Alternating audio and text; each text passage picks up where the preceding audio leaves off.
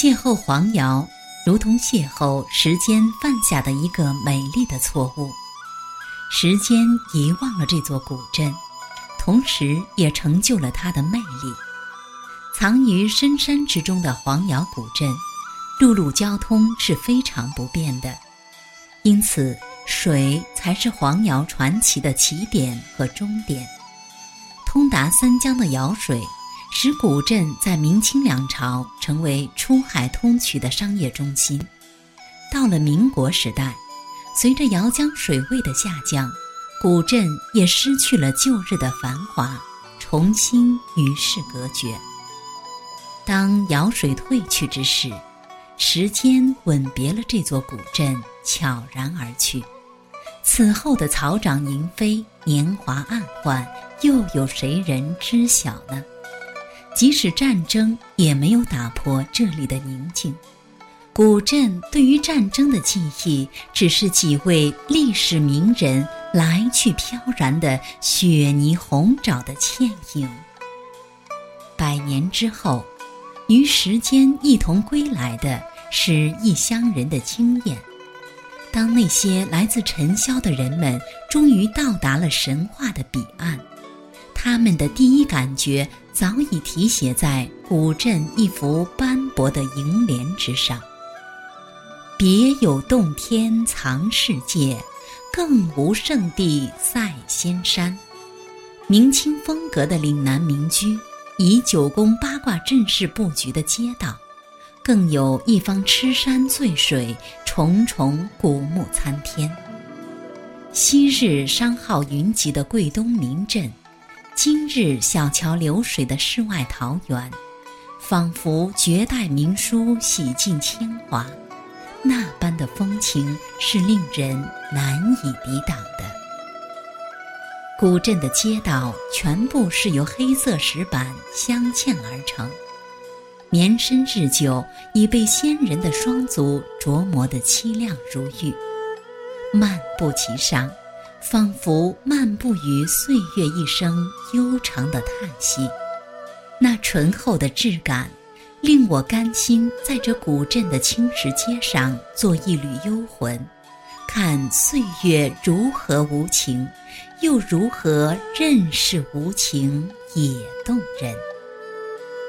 四处弥漫的宁静是黄瑶的外表，悠悠散发的文气是黄瑶的内涵。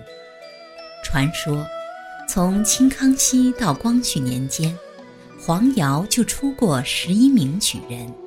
举子们当年的书生意气、诗酒风流，早已浑然内敛。如今的黄瑶依然君子如玉，触手也温。这里有山必有水，有水必有桥，有桥必有亭。有亭必有莲，有莲必有匾。一块块牌匾，如同一张张泛黄的古镇的名片。所谓温柔敦厚，所谓骨感峥嵘，昨日种种，尽在不言之中。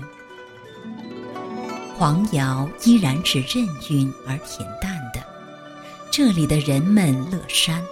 虽然他们并不知道自己是仁者，这里的人们乐水；虽然他们并不知道自己是智者，信步走去，但见珠闹嬉戏的童颜稚子皆有三分灵气，孤坐檐下的鹤发老者尚带七分古风，便是柴门犬吠、舍里鸡啼、梁间鼠香。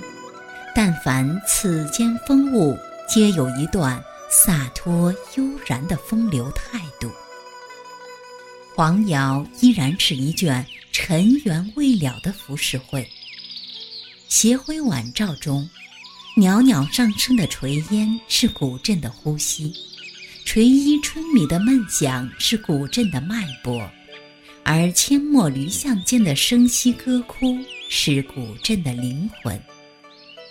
青石街上的木门常常是厚重而细节丰盈的，推开来是吱呀一声，仿佛苍凉的记忆由沉睡中醒来，慵懒地打了个哈欠，迈进去便有一脚踏空的晕眩，如同穿越时光的隧道，恍然若失而不知今夕何年。黄瑶依然是时间的迷宫。当你凝望那琉璃彩瓦画栋雕梁。仿佛你凝望的是历史，其实你凝望的是时尚，五百年前的时尚。当你走过一条条静谧幽深的青石老街，仿佛你穿越的是寂寞，其实你穿越的是繁华，康乾盛世的繁华。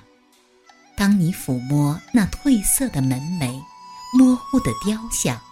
仿佛你感受的是粗朴，其实你感受的是精致，是流年镌刻、风描雨绘的精致。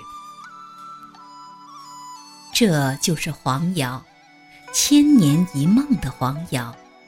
多少异乡人远道而来，只为见证金石的雨滴敲打万历年的窗棂，只为猜测。古瓷深宅背后所隐藏的几许红尘无奈，只为聆听那一江碧水缓缓讲述黄窑古镇的前世今生。